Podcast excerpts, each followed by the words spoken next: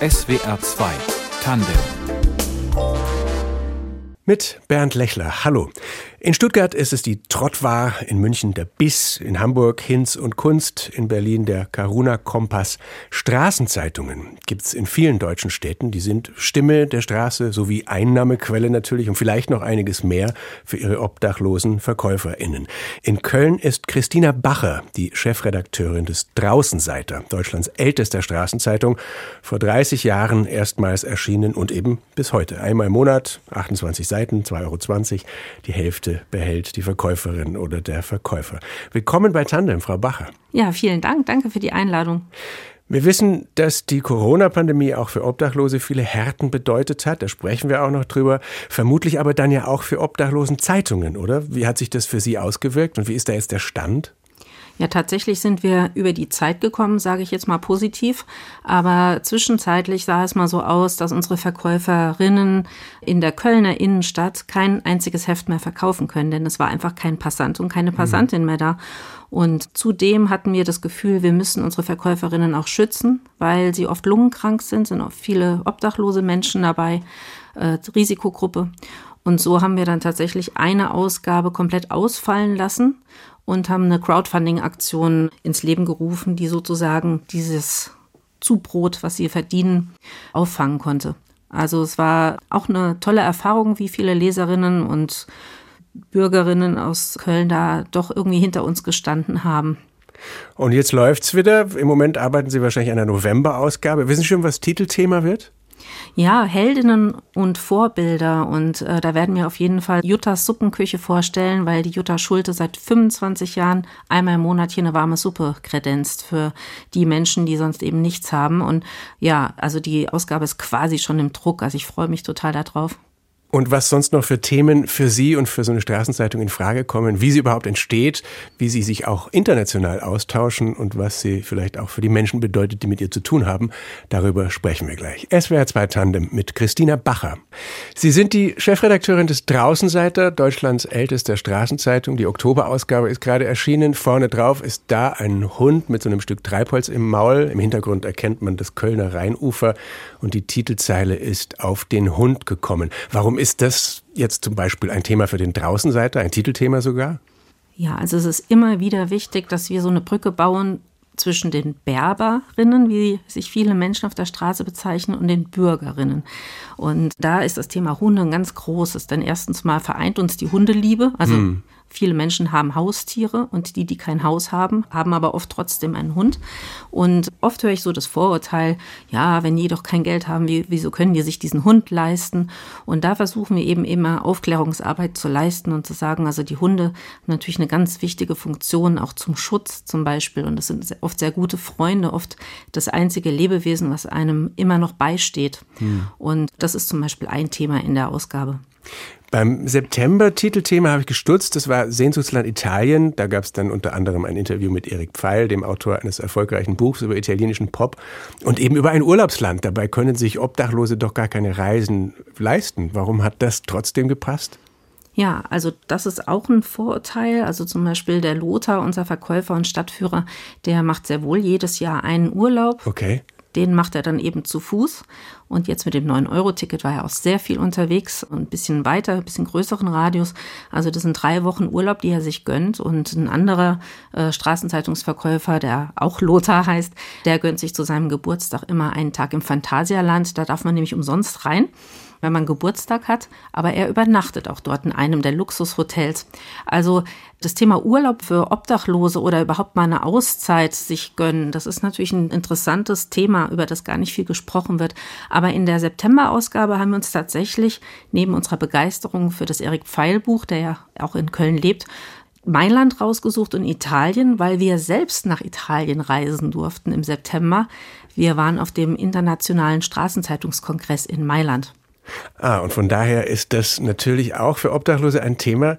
Aber Sie sprachen schon von dieser Brücke zwischen Bürgern und Berbern. Also was soll das Heft leisten inhaltlich? Wen soll es womit versorgen? Also wir bemühen uns, positiv zu berichten. Neben all dem, Schlimmen und Kritischen, was man auch mal sagen muss, natürlich. Also, dass wir zu wenig Wohnungen haben oder so gut wie gar keinen Wohnraum für Menschen auf der Straße, gerade in einer Stadt wie Köln. Aber wir wollen auch positiv sagen, welche Projekte, welche Initiativen oder welche Einzelpersonen zum Beispiel stellen Wohnraum zur Verfügung, um jetzt bei einem Beispiel zu bleiben. Also wir möchten Bürgerinnen aufrufen zu sagen, redet mit den Leuten auf der Straße, wenn sie denn offen dafür sind, wenn sie einen Blick schenken, wenn sie Kontakt aufnehmen, fragt sie einfach, was sie brauchen. Und da kann man, glaube ich, mit einem gut gemachten Heft, also wir bemühen uns wirklich auch um ein qualitativ hochgemachtes, schönes Magazin, auch das man gerne liest und gerne in die Hand nimmt, mit Themen, die man sonst gar nicht auf dem Schirm hat, Leute zu informieren. Also ich glaube, es geht in erster Linie um Information, weniger um Unterhaltung. Das habe ich tatsächlich auch mitgenommen aus der Lektüre, also dass ich einen Einblick bekam in eine Welt oder in Themen, über die ich gar nicht groß nachgedacht hatte oder die mir vorher ferner gewesen waren. Was bedeutet der Draußenseiter dann für die, die ihn unter die Leute bringen, also die Verkäufer und Verkäuferinnen, außer die 1,10 Euro pro verkauftem Exemplar?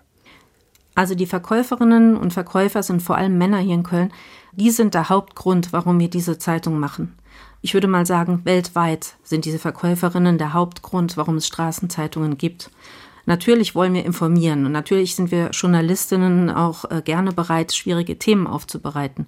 Aber in erster Linie geht es hier darum, und zwar jetzt schon seit ja, 30 Jahren im Grunde, ähm, eine niedrigschwellige Tätigkeit zu bieten für Menschen, die auf dem Arbeitsmarkt im Moment keine Chance haben, die jeden Tag zum Beispiel an derselben Stelle in der Stadt stehen, vielleicht auch wochenlang ignoriert werden, vielleicht monatelang, aber irgendwann kommt dann doch so einer, der in der Bank dahinter arbeitet oder ein Passant vorbei und kauft so ein Magazin und kommt vielleicht dadurch ins Gespräch.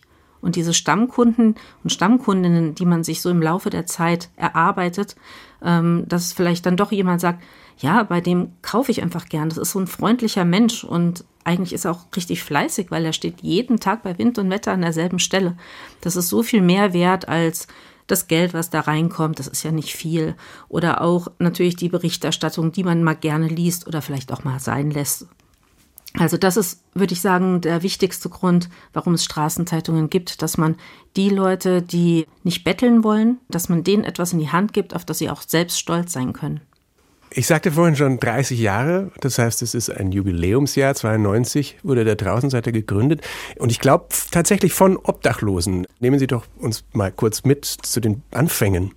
Ja, also im Juni 92, also auch lange vor meiner Zeit, ich bin erst seit 15 Jahren dabei, da gab es hier am Gräberfeld auf dem Südfriedhof für Obdachlose eine Beerdigung. Und es wurde ein junger Punker begraben, Stefan hieß er wohl. Und man wusste aber nicht mehr über ihn. Er ist in einem Haus verstorben, also er ist erfroren.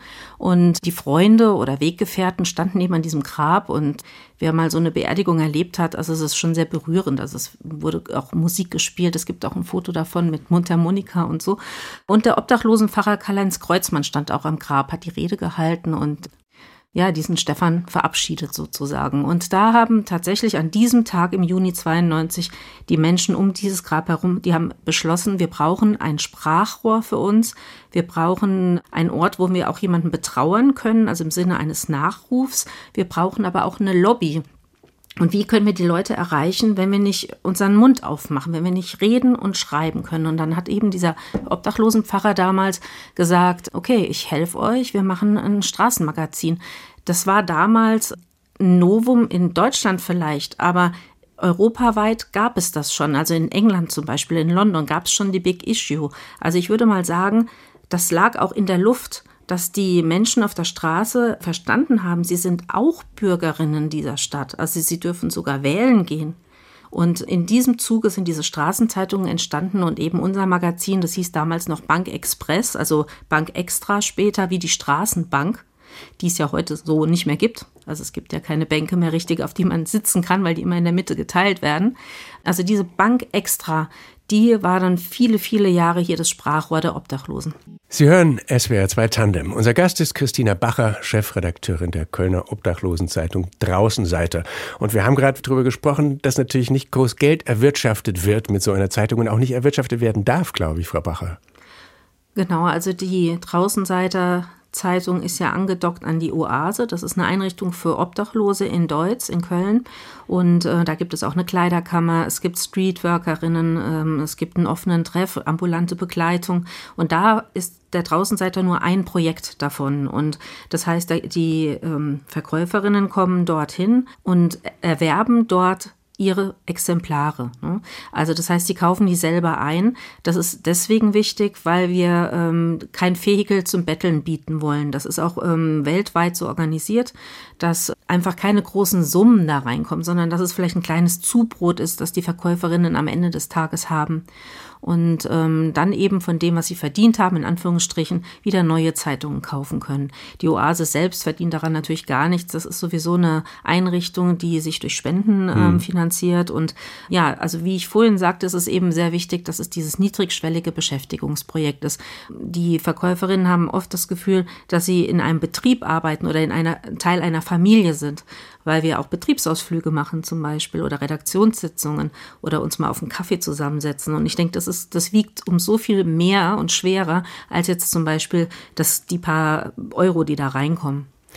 Über die Themen, die in der Zeitung Platz haben, sprachen wir schon. Ähm, in der aktuellen Ausgabe, der mit dem Hund, da findet sich ganz vorn auch ein Interview mit Bundesbauministerin Clara Geiwitz von der SPD, geführt von einem Reporter der Straßenzeitung Hinz und Kunst in Hamburg. Das heißt, da gibt es eine Zusammenarbeit, so ein, ein Netzwerk der Straßenzeitungen.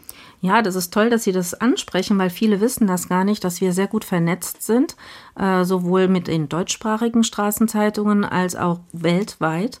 Und wir haben also so einen Street Service, News Service, äh, in den wir die Artikel reinstellen können und dann können die anderen Kolleginnen die da sozusagen abrufen und sogar übersetzen lassen, wenn das in einer anderen Sprache erschienen ist. Das heißt, unsere Artikel sind vor kurzem mal in Japan erschienen, in der Big Issue zum Beispiel. Und genauso umgekehrt haben wir uns natürlich sehr, sehr gerne auf dieses Interview gestürzt, in dem ja behauptet wird, dass 2030 die Obdachlosigkeit in Deutschland abgeschafft wird. Das ist natürlich eine Sensation. Und äh, das haben wir alle abgedruckt. Inzwischen wurde aber schon wieder zurückgerudert, nur mal das vorab. Aber heißt das, man hat dann schon auch äh, einen kleinen politischen Anspruch, so als Macher von einer Straßenzeitung? Denn wenn sowas so breit aufgegriffen wird, dann bringt man sich ja schon auch ins Gespräch oder trägt zum öffentlichen Diskurs bei. Also parteipolitisch überhaupt nicht, aber natürlich ist das eine wichtige Aussage, denn überall in aller Munde ist Housing First, also Menschen in Wohnraum bringen, ohne sie erstmal, sage ich mal, zu betreuen, also ohne die Wohnfähigkeit, wie man das nennt, zu, zu testen erstmal, sondern zu sagen, den Leuten eine Wohnung, ein, Haus, eine, ein Zimmer zu bieten, damit die erstmal zur Ruhe kommen können. Denn man muss sich ja vorstellen, die Leute, die haben ja teilweise jahrelang gar nicht mehr durchgeschlafen, weil das Leben auf der Straße so gefährlich ist. Und äh, wenn dann natürlich eine äh, Ministerin sagt, ey, wir schaffen die Obdachlosigkeit ab, dann ist das natürlich was, auf, darauf können wir die jetzt wirklich festnageln. Ja, das wurde ja so in einem Interview gesagt. Und da ist es ein Anruf in Hamburg und sagen die Kollegen, selbstverständlich dürft ihr das Interview haben. Und wir haben ja dann dadurch, dass wir das alle abdrucken, zum Beispiel, auch eine riesige Auflage also das mhm. wird ja auch oft vergessen, dass wenn man alle deutschsprachigen Straßenmagazine zusammenzählen würde, haben wir eine, eine riesige Auflage und natürlich auch eine Stimme. Dieses Jahr war der Draußenseiter auch für einen Preis nominiert, nämlich bei der Tagung des International Network of Street Papers in Mailand in der Kategorie Beste Verkäuferkolumne weltweit. Um welche Kolumne ging es da? Ja, das ist die Kolumne von der Kölschen Linda, wie sich unsere Verkäuferin nennt, die mit ihrem Hund Kleid äh, lange auf der Straße gelebt hat und die viel zu erzählen hat. Also sie hat sehr viele Jahre auf einem Friedhof gelebt und heute ist sie selbst sozial engagiert für obdachlose Frauen. Und die hat diesen sehr lustigen, guten, unterhaltsamen, kann man sagen, Kniff erfunden, dass sie aus der Sicht ihres Hundes eine Kolumne schreibt, was hier auf der Straße so los ist. Also dieser Hund Kleid, den es ja wirklich gibt, der erzählt eben über sein Leben mit dem Dosenöffner Linda quasi. Und ähm, die Kolumne, die ist jetzt zehn Jahre bei uns gelaufen und ähm, wir haben die da eingereicht. Und wir haben ja vorhin gesagt, unsere Zeitung ist ja im Vergleich jetzt zu vielen anderen tatsächlich auf der Straße entstanden. Und das ist nämlich eine ganz, ganz wichtige Kategorie für uns, dass wir in der Kategorie Verkäuferkolumne nominiert waren. Also wieder zurück zu den Ursprüngen. Bei uns schreiben eben die Menschen von der Straße selbst mit. Und werden immer wieder eingeladen. Macht doch mit, wir helfen euch auch oder wir redigieren die Texte oder ihr könnt uns das diktieren. Ähm, und das ist eben, äh, war ein Ritterschlag, dass wir da nominiert waren. Hm. Und ähm, wir haben alle die Daumen gedrückt und ich habe mit Linda auch so kommuniziert während der Preisverleihung. Die war in Köln und war natürlich genauso gespannt. Ja, wir haben es dann letztendlich den Preis zwar nicht bekommen, aber das war natürlich schon toll mit der Nominierung, also unter den fünf Besten weltweit zu sein. Und wir lernen daraus, dass es auch einen internationalen Verband der Straßenzeitungen gibt. Ist ja eh klar, dass es auch in anderen Ländern Straßenzeitungen gibt. Sie haben The Big Issue in London schon angesprochen. Die Street News in New York waren, glaube ich, die allerersten 1989. Lesen sich die Blätter in anderen Ländern anders? Also es gibt schon sehr große Unterschiede, es gibt aber auch sehr viele Gemeinsamkeiten. Und was wir auf diesen Konferenzen machen, die sind ja jetzt auch ein paar Jahre ausgefallen, aber was wir eben auch über diese Mail-Korrespondenzen und den News-Service machen, dass wir uns austauschen, auch über Projekte, über die Zeitungsarbeit hinaus. Also da gibt es zum Beispiel einen Blumenladen, in dem obdachlose Verkäuferinnen anheuern können und arbeiten können tolle Idee. Eine andere Zeitung ähm, hat jetzt schon äh, die Möglichkeit, äh, mit EC-Karte zu kaufen, sozusagen. Also die Verkäuferinnen haben schon Lesegeräte für EC-Karten. Das ist dann eher in Skandinavien, weil da eben keiner mehr Kleingeld in der Tasche hat. Also man lernt unheimlich viel voneinander. Ja, und da kommt man inspiriert zurück und äh, dann versuche ich das hier eben der Redaktion auch weiterzugeben. Das Thema Obdachlosigkeit und Pandemie hatte ich eingangs ganz kurz angesprochen. Sie haben in diesem Jahr auch ein Buch herausgegeben, Frau Bacher, in dem einzelne Betroffene von ihrem Leben erzählen. Das heißt, die letzten hier, Köln im sozialen Lockdown. Was sind das für Geschichten? Wie schwer war diese Zeit für Menschen auf der Straße? Ja, sehr schwer. Also ich würde sagen, dass diese, ich sage jetzt mal, Gruppe Menschen wirklich durchs Raster gefallen ist in dieser Zeit. Zumindest mal die ersten Wochen der Pandemie, weil da wirklich vieles geschlossen hatte und ähm, es keine Möglichkeit gab, ich sage jetzt mal wirklich auch auf Toilette zu gehen oder sich ein Getränk zu kaufen. Die Kioske hatten zu, die Restaurants und Kneipen. Es gab keine Passanten mehr, die man hätte ansprechen können. Und da habe ich wirklich bei vielen gemerkt, also erstmals wirklich in all den 15 Jahren, die ich diese Arbeit mache, dass da eine gewisse Angst kursiert. Also was wird aus mir? Und ähm, dann zum Glück sind relativ schnell dann aber auch Menschen, Initiativen, Einrichtungen dann doch mit so Notfallplänen um die Ecke gekommen. Also ich behaupte mal so, habe ich auch im Vorwort geschrieben, überall da, wo wenig Bürokratie war und so ein Wille zum Tun. Da ist etwas passiert, was unglaublich positiv war. Ich denke, das können ja viele ähm, bestätigen, dass man in dieser Zeit ähm, nicht nur ganz, ganz Negatives erlebt hat und mal in ein Loch gefallen ist und die Welt nicht mehr verstanden hat, sondern manchmal ist auch was ganz Positives passiert. Und so war das hier auch. Und ich habe versucht, dieses Buch, die letzten hier, ähm, auch positiv zu erzählen und zu sagen, was ist denn gut gelaufen? Also was können wir denn eigentlich lernen, wenn nochmal so ein Notfall kommt, eine Pandemie oder ähnliches? Was können wir denn lernen aus dieser Zeit? Und habe dann mit Hilfe von Menschen auf der Straße, die mir dann eben Interviews gegeben haben, Initiativen und Projekte vorgestellt, wie zum Beispiel eine private äh, Initiative, die hier die Jugendherberge angemietet hat aufgrund ihrer Spendengelder. Die Jugendherbergen waren ja eh geschlossen. Und wir deutschsprachigen Straßenzeitungen haben uns sehr dafür eingesetzt, die Hotels zu öffnen für Einzelzimmer für Obdachlose in der Zeit, um sie zu schützen. Und das hat nicht in jeder Stadt funktioniert. Und hier in Köln kommt so eine private Initiative, Helping Hands, die kommen einfach und mieten eine riesige Jugendherberge an und machen aus 100 Betten 40 Einzelzimmer für Obdachlose. Also ich fand das ein super Projekt und davon habe ich eben einige da aufgezählt und vorgestellt. Und äh, die letzten hier, also der Titel ist tatsächlich ein Zitat von einem unserer Straßenzeitungsverkäufer, der in der Zeit verstorben ist und der mir gesagt hat, also ich komme mir vor, als wären wir hier die Letzten. Also es ist kein anderer mehr da. Alle müssen zu Hause bleiben und wir haben keins. Jetzt haben wir Inflation und Energiekrise. Es geht ganz vielen Leuten finanziell weniger gut, als sie es gewohnt sind. Wie landet die Situation bei den Menschen auf der Straße? Gehen da auch die Spenden und die milden Gaben der Bürgerinnen zurück? Also das kann ich im Moment nicht sagen. Es ist eher so, dass man offenbar auch zusammenrückt, wenn so eine Krise passiert. Also ich sag mal so, der ökologische Fußabdruck eines obdachlosen Menschen ist äh, also um so vieles besser als äh, bei einem Mensch, der fliegt und Auto fährt und viel Fleisch konsumiert. Also erstmal ist man ja da fein raus, wenn man im Zelt lebt, möchte man meinen. Ne? Also man hat ja sowieso keine Energie, die man benutzt. Ob das tatsächlich dann letztendlich so niederschlägt sich auf die äh, Situation hier, dass dann keiner mehr Straßenzeitungen kauft oder keiner mehr ein bisschen Geld irgendwie da lässt im, im Pappbecher. Ehrlich gesagt, das glaube ich gar nicht mal. Mhm. Also ich sehe schon ein großes äh, Bedürfnis nach Sparen und ich sehe jetzt bei Bürgerinnen und Bürgern auch Angst, dass sie es selber nicht mehr schaffen finanziell. Das war ja auch schon in der Pandemie so, dass plötzlich da Ängste waren, die man vorher gar nicht kannte. Und da habe ich eigentlich eher bemerkt, auch jetzt im Dunstkreis dieses Buches, die letzten hier, wo wir auch Lesungen gemacht haben oder wo wir das Buch wird auch auf der Straße verkauft, unter anderem nicht nur im Buchhandel, da habe ich eher gemerkt, dass die Leute zusammenrücken und einfach mal den Nachbarn oder die Nachbarin fragen, kann ich dir irgendwas helfen oder kann ich dir was aus dem Supermarkt mitbringen? Und ich, ich habe eher so den Eindruck, dass man in der Not eher zusammenrückt. Aber das ist vielleicht auch ein sehr positives Weltbild. Ich weiß es nicht. In diesem Interview mit der Bauministerin in der Zeitung, von dem wir schon sprachen, in dem sie sagt, sie wolle Obdachlosigkeit abschaffen, da fällt auch dieses Stichwort Housing First, von dem Sie vorher schon sprachen. Also ist das letztlich schon das Wichtigste, dass, dass die Menschen auf der Straße eigentlich vor allem in eine Wohnung wollen? Und, und ist denn da was in Bewegung? Also nicht jeder, der auf der Straße lebt, will in einer Wohnung oder kann in einer Wohnung leben. Viele, die auf der Straße leben, können nie wieder in einem geschlossenen Raum sein. Das heißt, man muss alternative Wohnprojekte ähm, ins Leben rufen, wie zum Beispiel, so seltsam das jetzt vielleicht klingt, Bauwagensiedlungen oder begrenzten Zeit Wohnraum anzubieten. Mhm.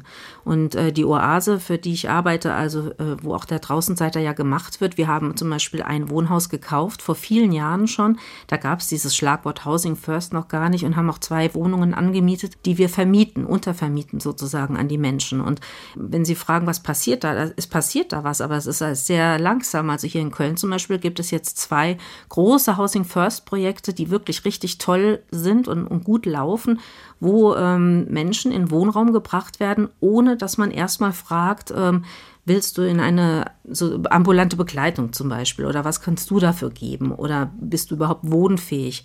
Und äh, ich halte da sehr viel von. Also Studien sagen aus Skandinavien, wo das ja herkommt als Modell, dass äh, von fünf Obdachlosen tatsächlich drei äh, sich wieder fangen können durch dieses äh, Modell. Ne?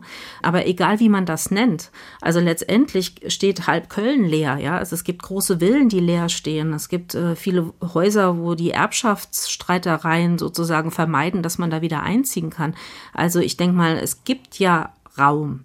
Und äh, da muss man vielleicht auch ein bisschen kreativer mit umgehen, sagen, also hier ist einer, der braucht ein Zimmer und hier ist ein Zimmer. Also manchmal ist es einfacher vielleicht als gedacht, wenn man da eine bürokratische Hürde rausnimmt. Sie haben in diesen 15 Jahren, die Sie jetzt den Draußenseiter machen, natürlich viele Obdachlose kennengelernt und haben dann einen großen Einblick in diese Szene. Wie hat sich durch Ihre Arbeit Ihr Bild von obdachlosen Menschen und vom Leben auf der Straße verändert? Ich hatte eigentlich kein Bild von Obdachlosen. Ich komme nämlich vom Land und äh, ich kannte die eigentlich nur aus Berlin, die dann da irgendwo so Straßenzeitungen in der U-Bahn verkauft haben. So, an, ansonsten hatte ich da eigentlich vorher nie eine Berührung mit Menschen auf der Straße. Und dann bin ich nach Köln gezogen, also genau vor 15 Jahren eben, und hatte innerhalb von vier Wochen dieses Bewerbungsgespräch, damals noch bei der Bank extra. Und ehrlich gesagt, für mich sind es jetzt auch keine anderen Menschen wie, ich sag mal, Sie und ich oder wie unsere Hörerinnen oder so. Also ich unterscheide jetzt erstmal nicht, wenn ich jemanden treffe, ist der jetzt obdachlos oder nicht. Das Gute ist in der Oase, dass man sich da im offenen Treff anonym begegnet. Also man sagt meistens den Vornamen und duzt sich. Aber das heißt noch lange nicht, dass derjenige dann obdachlos sein muss oder mhm. so. Oder ich bin es ja auch nicht. Ähm, ich lebe auch relativ bürgerlich. Aber das heißt ja nichts. Also man sieht ja den meisten Leuten Obdachlosigkeit gar nicht an. Gerade auch den älteren Menschen, die zum Beispiel schick angezogen mit Hütchen Flaschenpfand sammeln. So. Ja. Also das ist in Köln gang und gäbe. Also man, man sieht nicht immer nur den Mann mit dem Rauschebart unter der Brücke liegen. Aber natürlich gibt es die auch. Und ähm, ich habe da, wie gesagt, keine Berührungsängste und ähm, mein Bild hat sich insofern jetzt auch nicht verändert, weil ich nie eins hatte. Also ich kann nur sagen, dass mir in diesen 15 Jahren viel freundliche Menschen begegnet sind, auch sehr viel schlaue Menschen und interessante mit äh, auch interessanten Lebensentwürfen dass es für mich immer schwierig ist oder dass ich das sehr, sehr traurig finde, dass man äh, den einen oder anderen nicht hat, ich sage jetzt mal, retten können. Man verliert eben viele Menschen im Laufe dieser Zeit, mit denen man gearbeitet hat. Aber ich denke, ähm, Oft geht es gar nicht so darum, eine Wohnung zu besorgen oder das Leben komplett zu ändern oder jemanden tatsächlich in einen neuen Job zu bringen, sondern manchmal geht es auch nur darum, einfach den einen Tag besser zu machen. Und das habe ich zum Beispiel auch gelernt als Haltung. Ist das, was Sie antreibt auch bei dieser Arbeit? Also mich treibt einerseits an, dass es einfach mein Job ist. Also ich sage mal ganz eigennützig, das ist einfach meine Arbeit und ich gehe zu der Arbeit und ich mache die sorgfältig und ich liebe meinen Job und äh, insofern ist das jetzt erstmal meine Arbeit. Und ähm, was mich aber innerlich antreibt, weil ich ja als Freiberuflerin, also ich bin noch nicht mal angestellt, also das, was mich innerlich antreibt, ist einfach, dass ich in dieser Arbeit, wie in allen anderen meinen Arbeiten, die ich mache, einen Sinn sehe. Christina Bacher ist unser Gast in SWR 2 Tandem. Seit 15 Jahren leitet sie die Redaktion der Kölner Obdachlosenzeitung Draußenseite. Aber nicht nur, wenn ich zitieren darf. Eine Überfallserie auf Juweliergeschäfte hält die Kölner Nordstadt in Atem und immer markieren die Diebe die Hauswand mit einem Kreidehai. Als der zwölfjährige Vladi mit ansehen muss, wie seine eigene goldene Uhr gestohlen wird, macht er sich gemeinsam mit seinen Freunden Sema, Laura und Kevin auf die Suche nach den Verbrechern. Zitat Ende. So geht der Klappentext von Bolle und die Bolzplatzbande, Band 6.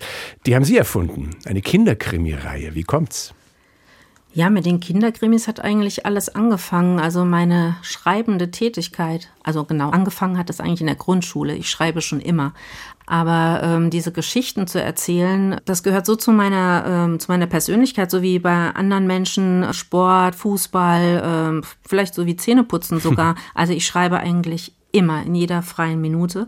Und dieses Genre des Kriminalromans, das liebe ich sehr, weil ich finde, dass man da auf unterhaltsame Art und Weise auch Missstände erzählen kann.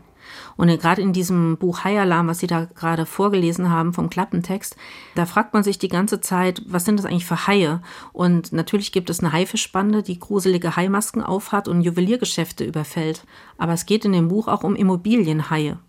Und da sind wir schon wieder beim Thema Wohnraum schaffen. Gentrifizierung. Und um das Kindern zu erklären, da braucht man gar nicht so komplizierte Worte zu verwenden, sondern dann kann man diese Geschichte erzählen und diese vier Detektive sozusagen erfinden, die richtig tolle, pfiffige Kinder sind, die viel schneller als die Polizei einen Fall löst. Auf den Bollebüchern steht auch immer ein Köln-Krimi für Pens, also für Kinder. Ähm, aufgewachsen sind Sie in einem Dorf bei Kaiserslautern, aber Sie sind offenbar zu einer wahren Kölnerin geworden.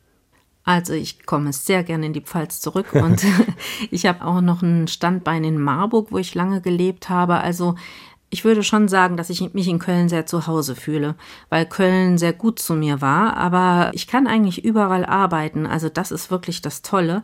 Ich habe meinen Laptop dabei und äh, oft sitze ich im Café und mache mich da von vielem frei drumherum. Und das kann ich überall auf der Welt und äh, kann meine Geschichten erzählen. Und jetzt in meinem neuen Buch Schiff für den Frieden, da bin ich viel gereist in Gedanken und war an der Seite von einem Menschen, der ähm, nicht mehr lebt, Rupert Neudeck, den viele vielleicht noch kennen, da war ich in Gedanken sogar in Vietnam und im südchinesischen Meer und in Kambodscha. Und das ist das Schöne an meiner Arbeit, dass ich eben bodenständig sein kann und hier in Köln sein kann und mit den Menschen reden kann. Ich kann aber auch mal sagen, Leute, ich brauche mal eine Woche Schreibzeit und dann kann ich mich da rausziehen. Und ähm, ich, ich liebe das wirklich, dieses, ja, dieser Drahtseilakt sozusagen zwischen beiden Welten. Sagen Sie noch zwei Sätze zu diesem neuen Buch. Wie kam es, dass Sie sich mit Rupert Neudeck so befasst haben? Und was ist das jetzt für eine Art Buch geworden? Ja, also das Buch Ein Schiff für den Frieden über das mutige Leben von Rupert Neudeck, das kam zu mir durch den äh, Bruder Lukas. Das ist äh, ein Benediktinermönch, der in Maria Laach sein Atelier hat und der ganz schöne Illustrationen angefertigt hatte über das Leben seines Freundes Rupert Neudeck. Und er hat mir die gezeigt und meine Agentin war auch dabei und das war wirklich ein ganz toller Moment in diesem Atelier und das hat mich so fasziniert. Und hat er gesagt, er sucht tatsächlich jemanden, der diese Geschichte erzählt für Kinder. Und das ist eine Geschichte, da geht es um Flucht, da geht es um Krieg auch, aber es geht auch um einen mutigen Menschen, der mit der Cap Anamur, also einem großen Schiff, mehr als 10.000 Menschen aus dem südchinesischen Meer mhm. gerettet hat. Und das hat mich so fasziniert, diese Geschichte. Und dann habe ich mich mit Christel Neudeck getroffen, der Witwe, die hier auch in der Nähe von Köln lebt. Und sie hat mir ganz viel erzählt über ihren verstorbenen Mann, aber auch über ihre Kinder, ihre Enkelkinder. Sie hat mir quasi ihr Familienalbum geöffnet. Und das war ein großer Schatz. Und dieses Buch ist ein sehr umfangreich illustriertes Buch. Es ist eine einfache Geschichte zu lesen für Kinder und Jugendliche über ein, eine Lebensgeschichte eines mutigen Menschen. Es sind aber auch viele Hintergrundkapitel, dass man so ein bisschen aufbereiten kann. Ja, wo ist das eigentlich, das südchinesische Meer? Was ist denn da eigentlich damals passiert? Und was hat das eigentlich mit heute zu tun, mit unserer heutigen Zeit? Und immer wieder auch die Frage, kennst du denn jemanden, der so mutig ist? Oder was ist denn für dich ein mutiger Mensch? Ein Schiff für den Frieden. Ja, ein Schiff für den Frieden, das mutige Leben des Rupert Neudeck. Um nochmal auf den Draußenseiter und, und Ihren Werdegang zu kommen, so wie Sie das vorhin dargestellt haben, sind Sie nach Köln gekommen, um dort äh, sich zu bewerben? Also ich bin damals von Marburg nach Köln gekommen mit meiner Familie, weil mein Mann hier eine Stelle angenommen hatte in Köln. Und es war für mich vollkommen klar, dass ich ähm, in meinem Bereich weiterarbeiten möchte. Also ich habe damals schon diese Kinderkrimis geschrieben, teilweise auch fürs Radio, so Ratekrimis. Und ich habe damals auch schon für Verlage gearbeitet. Und das wollte ich weitermachen und dann habe ich mich selbstständig gemacht und damals noch mit zwei kleinen Kindern bei der Oase eben meinen ersten Auftrag bekommen. Also tatsächlich der Draußenseiter, beziehungsweise damals die Bank Extra war mein allererster Auftrag und das war spannend, auch Köln durch die Sicht von den obdachlosen Menschen kennenzulernen. Mhm. Da hat zum Beispiel einer zu mir wirklich am ersten Tag gesagt, äh, wie du kennst dich nicht aus. Ne? Ich kann jetzt kein Kölsch, aber der ja. hat es auf Kölsch gesagt. Äh, Mädchen, ich zeig dir meine einzige Adresse, die ich jemals haben werde. Und dann sind wir zusammen zu diesem Südfriedhof, von dem ich ganz am Anfang berichtet habe, da wo auch der Gründungsort sozusagen unserer Zeitung war, zu diesem Gräberfeld für Obdachlose. Und da hat er gesagt, und das ist für ihn beruhigend, dass er hier mal liegen wird. Das wird die einzige Adresse sein, die er jemals haben wird. Das hat mich sehr berührt, weil das war mein erster Kölner Ort, den ich besichtigt habe, der Südfriedhof in Zollstock. In der Taz erschien im Sommer ein Artikel über 30 Jahre Straßenzeitungen mit der Überschrift Gekommen, um sich abzuschaffen nämlich eben mitsamt der Obdachlosigkeit. Gehen Sie so auch an Ihre Arbeit ran? Ja, also ich finde das einen guten Slogan, muss ich sagen. Also ich bin da negativ optimistisch, dass es uns noch lange geben wird. Aber natürlich ist das so, wenn es keine obdachlosen Straßenzeitungsverkäufer mehr gibt, also werden wir auch keine Zeitung mehr produzieren. Wie gesagt, es ist ein soziales Projekt, das ist kein Wirtschaftsunternehmen. Es ist nicht so, dass man eine Armutszeitung sozusagen auf dem großen Zeitungsmarkt braucht. Diese Zeitung wird gemacht, um sie sozusagen den Menschen in die Hand zu drücken und zu sagen, hier, das sind da eure Geschichten da drin. Und die kommunizieren das dann wiederum an ihre Käuferinnen. Und das ist der Grund, warum wir das machen, diese niedrigschwellige Tätigkeit. Und wenn die mal nicht mehr gebraucht wird, dann wendet man sich doch gerne auch einem anderen hm. Problem dazu. Ne? Aber das ist im Moment wirklich, finde ich, eins unserer Hauptprobleme, ähm, dass es Menschen gibt, und zwar immer mehr, die durchs Raster fallen und die keine Chance auf Wohnraum haben und auch auf Hilfe. Und äh, da helfe ich gerne weiter mit allen, die da äh, dran arbeiten. Das ist ja, sind ja viele, die an, äh, an einer Ausgabe beteiligt sind. Dann weiterhin viel Erfolg dabei und danke, dass Sie in der Sendung waren. Vielen Dank auch für die Einladung. SWR 2 Tandem mit Christina Bacher. Die Redaktion hatte Christine Werner. Ich bin Bernd Lechler. Und noch mehr zum Thema erfahren Sie auf draußenseiter-köln.de.